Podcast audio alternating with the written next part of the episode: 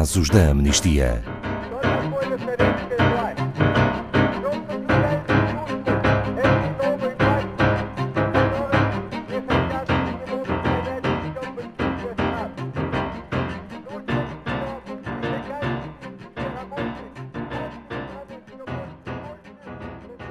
Alexei Navalny é um dos opositores mais conhecidos a Vladimir Putin e o seu caso dificilmente será desconhecido para alguém.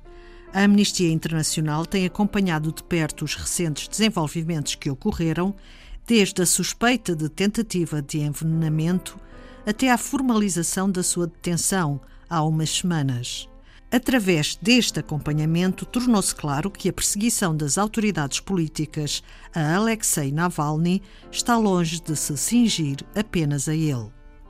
Bom dia, Paulo Fontes, diretor da Comunicação e Campanhas da Amnistia Internacional Portugal. Em traços muito gerais, quem é Alexei Navalny? Bom dia, Ana Paula, e bom dia a todos os ouvintes. Portanto, Navalny é um ativista anticorrupção e é uma das vozes mais críticas à liderança de Vladimir Putin na Rússia. Desde 2011 que Navalny tem conduzido investigações e são públicos muitos dos seus relatórios, onde alegadamente documenta a corrupção entre elementos oficiais do Estado russo, políticos e empresários. A investigação mais recente, que foi divulgada em vídeo, já foi vista por mais de 55 milhões de pessoas. E, portanto, pelo seu ativismo político pacífico, eh, Navalny tem sido considerado um alvo pelas autoridades russas em variadíssimas ocasiões. Eh, já esteve em prisão domiciliária em 2014. De que tipo de ataques tem sido alvo? Eh, estamos a falar de ataques que acontecem a Navalny, mas não só, também a muitas outras pessoas na Rússia. E tal como elas, Navalny já foi arbitrariamente detido, já foi privado da sua liberdade pelo seu ativismo pacífico e por exercer o seu direito à liberdade de expressão.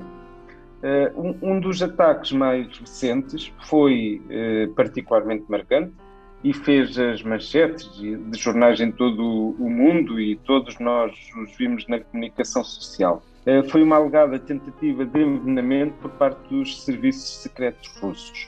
Desde esse momento, em agosto até hoje, já muito se desenrolou. E mesmo sabendo que seria preso, Navalny uh, regressou à Rússia, depois de ter recebido alta das equipas uh, profissionais que o estavam a tratar uh, em Berlim. Foi detido em janeiro, assim que aterrou, pelos serviços penitenciários federais da Rússia que tinham emitido um mandato por não estar a cumprir uma apresentação às autoridades na condição de condenado com pena suspensa e, portanto, isto relativamente a, a acusações anteriores. Uh, já em fevereiro foi condenado a dois anos e oito meses de prisão. Paulo Fontes, e porquê é que a Amnistia diz que este caso não diz só respeito a Alexei Navalny?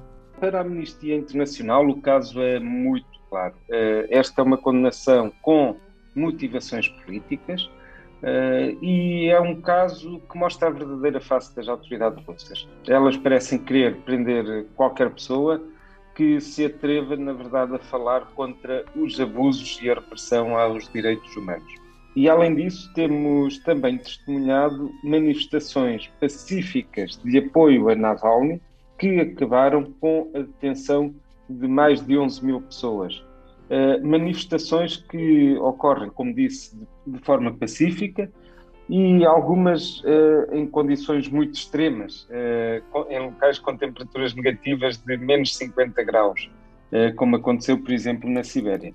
E como foi possível serem detidas 11 mil pessoas?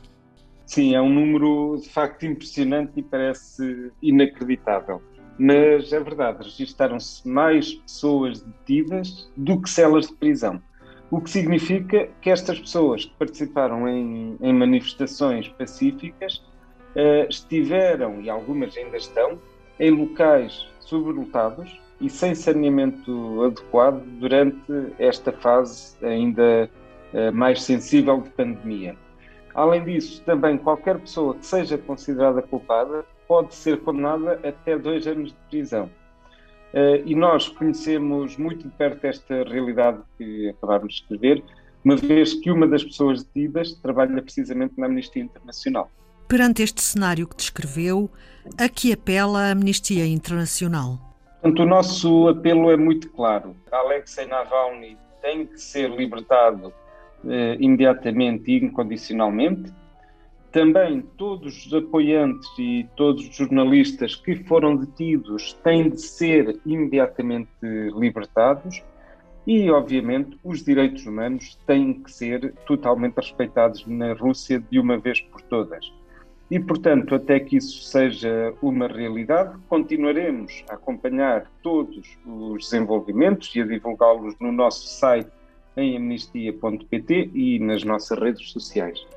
Obrigada, Paulo Fontes, diretor de Comunicação e Campanhas da Amnistia Internacional Portugal.